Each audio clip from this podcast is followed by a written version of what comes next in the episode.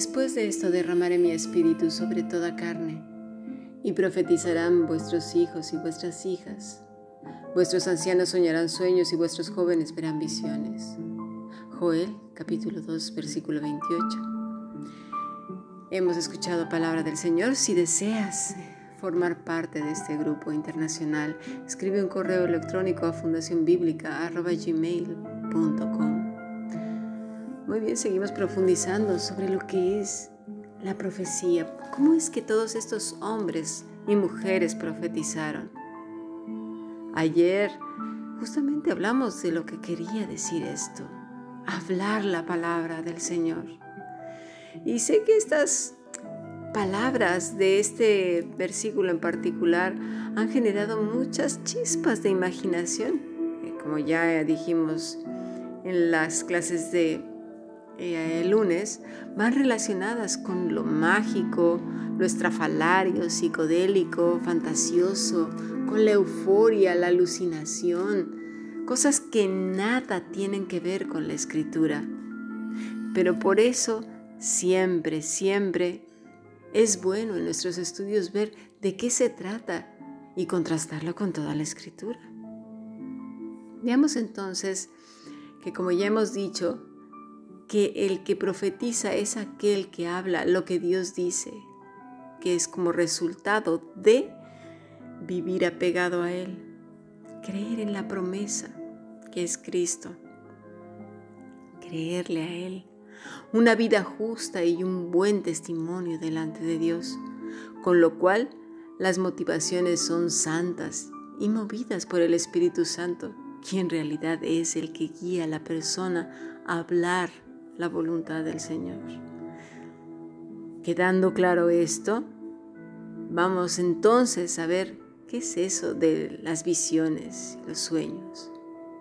Muy bien, la palabra es jorasis, el acto de mirar fijamente, de raíz jorao, que quiere decir fijarse, discernir claramente, con lo cual no son las visiones que entendemos en nuestro castellano según la Real Academia Española, que quiere decir creación de fantasía o imaginación que no tienen realidad y se toma como verdadera, acción y efecto de ver, contemplación inmediata y directa sin, percepción sensible. Hmm, nada que ver con lo que la escritura nos enseña, ¿verdad? Con lo cual, como lo vimos ayer, no nos vamos a tomar a partir del idioma castellano, sino lo que dice el idioma original y que nos quisieron enseñar los antiguos. En el Nuevo Testamento Pablo nos habla del discernimiento y también el autor de Hebreos. Dice así, el capítulo 5, versículo 12, porque debiendo ser ya maestros después de tanto tiempo, Tenéis necesidad de que se os vuelva a enseñar cuáles son los primeros rudimentos de las palabras de Dios y habéis llegado a ser tales que tenéis necesidad de leche y no de alimento sólido. Y todo aquel que participa de la leche es inexperto en la palabra de justicia porque es niño, pero el alimento sólido es para los que han alcanzado madurez, para los que por el uso tienen los sentidos ejercitados en el discernimiento del bien y del mal. Con lo cual, aquella persona que está renovando su entendimiento continuamente, transformándolo, ¿sí? En todo pensamiento, en lo que hay virtud, lo que dice tanto Santiago, Filipenses, todas las epístolas, ¿verdad? Nos hablan de renovar el entendimiento, muertos al pecado, llenos del Espíritu Santo. Con lo cual, una persona que no puede ver las cosas con claridad es aquel, Salmo 14, por ejemplo, dice, el necio en su corazón, no hay Dios, se ha corrompido, hacen obras abominables, no hay quien haga el bien. Jehová miró desde los cielos sobre los hijos de los hombres para ver si había algún entendido que buscara a Dios. Observemos bien algún entendido que buscara a Dios, pero no a Dios a su manera, sino a Dios como Dios lo establece en las escrituras. Todos se desviaron, desviaron, a una se han corrompido. No hay quien haga lo bueno, no hay ni siquiera uno. No tienen, fíjate, discernimiento todos los que hacen iniquidad, que devoran a mi pueblo como si comiesen pan y, a Jehová no invocan. Ellos temblaron de espanto porque Dios está con la congregación de los justos. Una persona que tiene turbada la mente, ¿cómo puede tener discernimiento? ¿Sí? ¿Por qué tiene turbada la mente? Pues porque vive apartada de Dios. Va a su aire, a sus propias ideas religiosas, como todos los que vivieron en la época de nuestro Señor y más adelante y hasta nuestros días. ¿Y el resultado cuál es?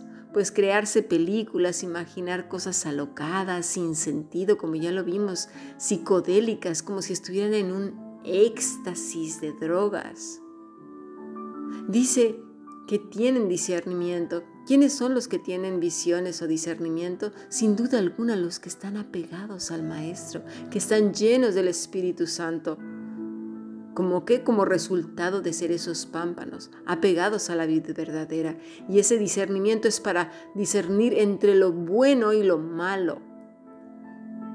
¿Sí? Así pues vemos que en estos tiempos todas las personas que han reconocido su seria condición, que se reconocen perdidos y que van a Cristo como el único medio de salvación y que a su vez permanecen apegados a Él, viviendo en la voluntad de Dios, creyéndole a Él, viviendo en santidad y siendo de buen testimonio en los cielos. Estos entonces tienen un buen discernimiento son de aquellos del cual el Maestro dirá buen siervo y fiel, entra en el gozo del Señor. Con lo cual, la escritura no se contradice en lo más mínimo. Mira, Cristo nuestro Señor estaba lleno del Espíritu Santo y tenía un gran discernimiento. Continuamente se nos dice en los Evangelios que Él conocía lo que había en los corazones de los hombres. Y, no es que lo vamos a saber todo, pero sabremos con qué espíritu vienen las gentes, como aquello que nos dicen con qué intenciones vienen. Y no estamos hablando de ser mal pensados, sino siendo guiados por el Espíritu de Dios. Necesitamos renovar nuestro entendimiento, necesitamos estar apegados a Él, Necesitamos refrescar nuestro pensamiento cada día porque está empapado y lleno de cantidad de información que nos viene del mundo. Continuamente se nos dice, buscadme y viviréis. Buscadme de todo vuestro corazón. Dice el Señor que en, este mismo salmo que acabamos de, ver en el 14, todos se desviaron, a una se han corrompido.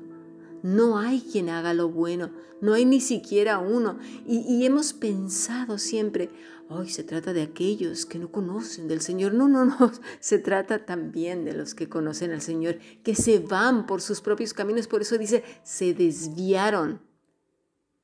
Estaban bien, pero se desviaron. ¿Cuántas gentes han escuchado una vez el Evangelio y luego se van por sus propios caminos fabricándose sus propios delantales de hoja de parra? Cuidado, volvamos a la sencillez del Evangelio. Ser, tener esas visiones de que estoy viendo que baja del techo, que vi a los ángeles. No, no se trata de eso, eso es el concepto que se tiene en, la, en el idioma latín, en castellano, pero no dice eso en los originales. Es por eso y tan importante estudiar y aprovechar todos estos estudios, mis estimados. No menospreciemos la palabra del Señor. Es una pena que teniendo este privilegio se tire y se vea con menosprecio. Dice el Salmo 25.3, ciertamente ninguno de cuantos esperan en ti será confundido. Serán avergonzados los que se rebelan sin causa. Muéstrame, oh Señor, tus caminos, enséñame tus sendas, encamíname en tu verdad y enséñame, porque tú eres el Dios de mi salvación. En ti he esperado todo el día. Que así sea en nuestros corazones. Quedémonos con esto en nuestros pensamientos y llevémoslo en oración. Tener discernimiento. Sigamos aprendiendo bendiciones.